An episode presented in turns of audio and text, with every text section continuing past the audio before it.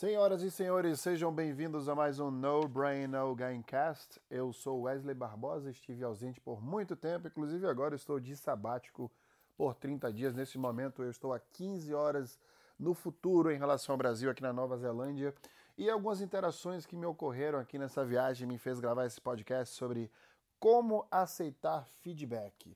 Esta aqui é uma maneira maravilhosa da gente diminuir o risco do, da dor do crescimento. É isso mesmo, a gente sempre fala, a gente sempre sabe, a gente sempre escutou que crescer dói. Mas como é que a gente pode fazer para diminuir essa dor? E eu vou te dar uma das alternativas de diminuir a dor do crescimento, que é o feedback. Entretanto, como muitos de vocês já sabem, se você nunca viu, eu tenho um livro chamado Performance, os 10 axiomas da carreira, também uma série de vídeos que eu gravei, está no YouTube, está na minha página no Facebook e também no meu Instagram. Se vocês quiserem dar uma olhada primeiro nessa teoria que eu criei das 10 axiomas, que foram as 10 coisas, 10 verdades absolutas que me fizeram crescer nos últimos 10 anos, quando eu tinha entre 20 e 30 anos, aliás, e aí eu cheguei até o Vale do Silício. Uma delas, o axioma que se chama só aceite feedback de quem está na lama com você. Na verdade, eu quis dizer só aceite feedback de quem está na merda com você, mas eu quis ser mais educado. Eu quis falar ali de que as pessoas que vão te dar feedback têm que ser pessoas que entendem de onde você vem, para onde você vai, como você faz tudo aquilo. Então, a primeira dica para você começar a aceitar feedback e crescer através da percepção de outras pessoas é que essas pessoas entendam o que você está fazendo, sejam portanto, pessoas de confiança do seu ciclo. Busque pessoas do seu trabalho e da sua vida pessoal. Um parente, alguém da sua família, um amigo que te acompanha na sua aventura pessoal e um peer, como a gente chama, né? alguém que trabalha com você, alguém que tem um trabalho similar ao seu e que te conhece na hora que você opera. Uma coisa importante, então, portanto, a segunda dica. Quando você está recebendo feedback, a percepção da pessoa não é sobre quem você é, é sobre o que você faz. Então a percepção da terceira pessoa que te enxerga é sobre a sua performance. Ela não sabe o que tem dentro de você, ela só sabe o que tem fora de você. Então, importante saber que suas forças e suas fraquezas pertencem a você. Você sabe delas, só você entende elas. Aquilo que as pessoas enxergam por fora chama-se performance. Então, portanto, está aqui uma grande dica de percepção.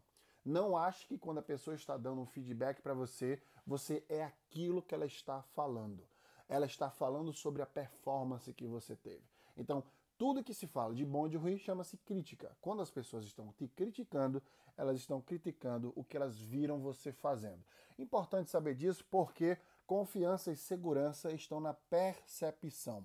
Então, quando a gente sabe do que a gente é, o que a gente busca e sabe medir muito bem aquilo que aquela pessoa está direcionando para a gente dentro de um feedback, as coisas começam a fluir de forma melhor. Portanto, você começa emocionalmente a digerir melhor aquelas dicas. Lembre-se sempre daquela frase que fala que a gente é preferível, né? O sábio é aquele que aprende com os, os erros dos outros, né? As pessoas inteligentes com, com, os próprios erros. Então, eu sempre escutei nesse mundo de startup, né? Que a galera fala que, ah, eu só invisto quem erra. Nos Estados Unidos, no Vale do Silício, as pessoas investem muito só quem erra. Não é verdade isso. As pessoas só investem, na sua grande maioria, em quem erra, não é porque é bonito errar. É porque quem mais errou tem uma aprendizagem, tem uma bagagem de aprendizagem de erros muito grande. Então, é, a probabilidade daquela pessoa errar novamente é muito baixa. Então, por isso, eu, como investidor, sabendo dessa probabilidade, é óbvio que eu vou optar por investir numa pessoa que erra menos. Não se iluda. Então, errar você pode aprender, aliás, o erro com outras pessoas, ouvindo mais aquelas pessoas. Então busque, portanto, aí essas pessoas que entendem do seu processo, que também já erraram dentro daquilo que você fez. Tem vários exemplos que eu poderia, poderia citar aqui para vocês sobre coisas que eu fiz, que outras pessoas tentaram fazer e erraram, e eu aí sentei para aprender com elas. Então, não é só, portanto, pessoas que você conhece. Né? A confiança aí não está só no conhecimento, mas sim você confia no trabalho de alguém que já executou o que você está executando e aquela pessoa pode te ensinar algo. Uma dica maravilhosa, que é a dica central desta conversa que estamos tendo agora, que é a dica sobre percepção. Tudo que a gente falar, toda a comunicação, ela é moldada pela percepção do outro. O que as pessoas, né, o que os palestrantes de modinha de topete chamam de mindset. Porque é bonito falar inglês no Brasil, né? Mindset nada mais nada menos significa perspectiva, né? Então se a gente muda o mindset, a gente está mudando a perspectiva.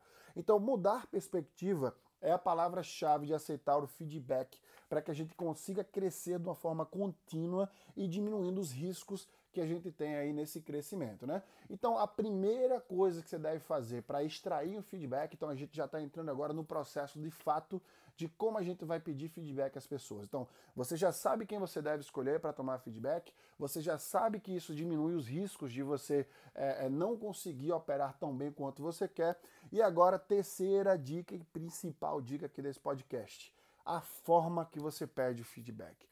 Não adianta você chegar em qualquer pessoa e falar o que é que você acha, me dê sua opinião, porque os adjetivos que sairão da boca e do cérebro daquela pessoa serão objetivos rasos, serão, aliás, adjetivos rasos. Por quê? Quando você pergunta para a pessoa o que ela acha do que você acabou de fazer, ela vai falar, portanto, adjetivos rasos como legal, bonito, gostei. A forma que você vai extrair das pessoas um feedback real é perguntando, por exemplo, a frase como eu poderia fazer diferente. Não pergunte o que eu poderia fazer para melhorar, porque esta frase já dá indicação de que há algo a melhorar. Eu discordo das pessoas, daquelas pessoas que falam que a gente tem sempre a melhorar. Existem coisas que a gente não consegue melhorar, inclusive porque a gente não tem capacidade para fazer aquilo. Isso é uma conversa para um outro instante. Então vamos falar agora sobre o que a gente pode fazer dentro desse feedback. Quando você faz o approach em alguém, perguntando para aquela pessoa o que ela fazia, o que você pode fazer para fazer diferente, meu amigo, minha amiga, neste momento você abriu uma caixa de Pandora na cabeça da pessoa. Ela se sente, vamos falar sobre neurociência agora, que é o assunto que eu gosto. O cérebro dela, neste momento, aquela tensão que ela está ali, para te dar feedback, porque você pode não gostar, porque ninguém gosta de feedback, a realidade é essa, ninguém gosta de crítica, né?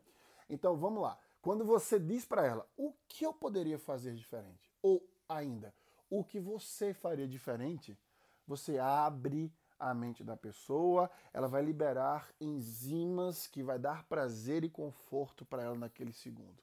Naquele momento, ela vai se sentir empoderada a te dar o feedback. Agora estou confortável. Você colocou um cobertor sobre o corpo da pessoa e disse: Boa noite, você pode dormir na minha casa.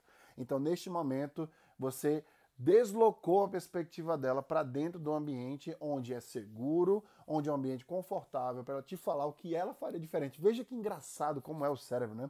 Se você perguntar para outra pessoa como ela faria diferente, vocês ali vão, pela perspectiva que você deu naquela frase, fingir que ela está falando dela e não de você.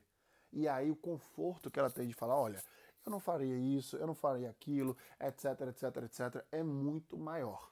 Então a grande dica, a grande chave é a grande frase, eu diria, entre essas duas frases que eu farei, que eu, que eu falei para vocês, a frase que eu uso é: o que você faria de diferente na minha apresentação, por exemplo, ou na forma que eu falo, ou o que você faria de diferente na arte que eu, que eu criei e etc, etc. Então, deixe as pessoas confortáveis para te dar feedback.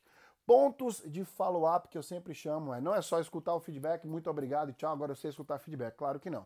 Você precisa fazer follow-up, certo? Então, primeiro, eu dou muito valor, eu sou muito valorizado por ser uma pessoa que leva caderno para as reuniões. Leve um caderno para a reunião, anote tudo que as pessoas falarem, por quê?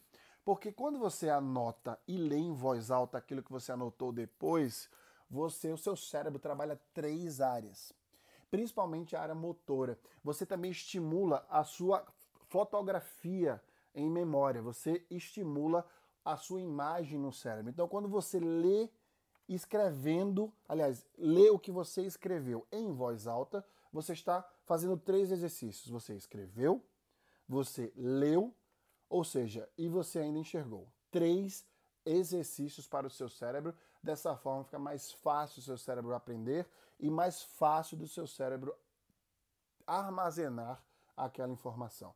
Então, depois disso, revise tudo aquilo que você escutou, o que faz sentido, o que não faz. Corte todas as partes que você quer filtrar, coisas que você acha que não faz sentido. Vai haver muitas vezes que você vai achar que o feedback da pessoa não fez sentido nenhum para você, mas 1%, 1% de benefício que aquela pessoa te entregar dentro do feedback já é um ganho que você tem. porque feedback não tem preço, ele é dado de graça, mas ele é muito valioso para você.